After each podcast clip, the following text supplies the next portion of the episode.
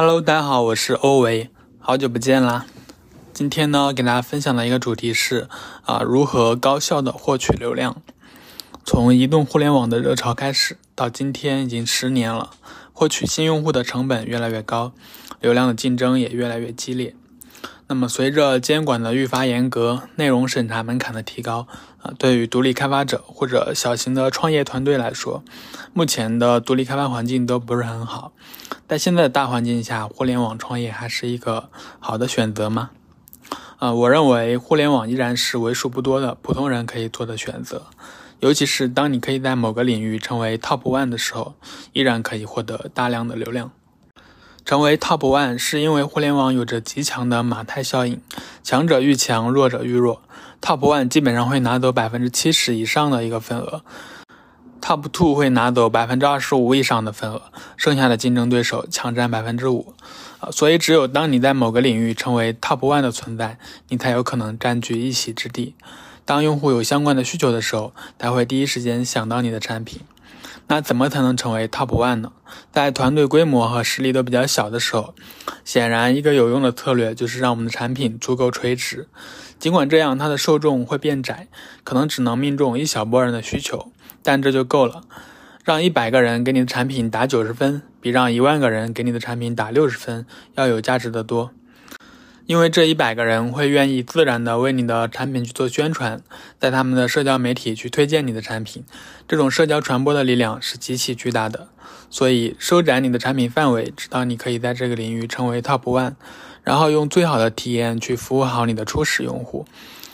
比如说，在浏览器的新标签页插件这个市场，这是一个非常小众的市场，但依然大有可为。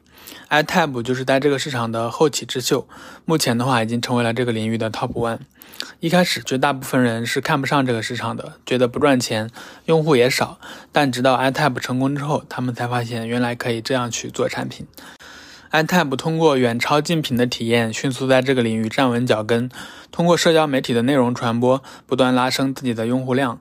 之前在这个领域的头部产品是 Infinity。因为没有竞争压力，所以 Infinity 的产品功能迭代很慢。现在面临竞争，更新速度也快速的提了上来。所以，想要获得流量，让你的产品被更多的用户使用，首先的是你要收窄自己的产品受众。你的产品并不需要为所有人服务，你只需要找到那些未被满足的市场，然后在这些市场做出一个九十五分的产品，便可以击败很多妄想做大而全的产品。我想这也是少即是多吧。人们往往贪恋更多，但往往什么也得不到。当你专注于一点时，才有可能做出不一样的产品。SEO 同样适用这个策略。当你针对某个主题写一篇文章的时候，如果你能确保这篇文章是当下互联网上关于这个主题最好的一篇文章，那么这篇文章才能为你带来流量，因为好的内容会自己脱颖而出。而如果有其他文章比这篇文章更能解决问题，那么你的文章就很难被用户选择。Top 二没有价值。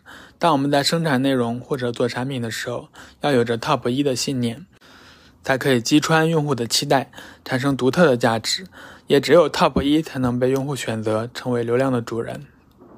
好啦，以上呢就是我对产品如何获取流量的一些看法，希望能够给你带来一些启发。好啦，我是欧维，我们下期再见，拜拜。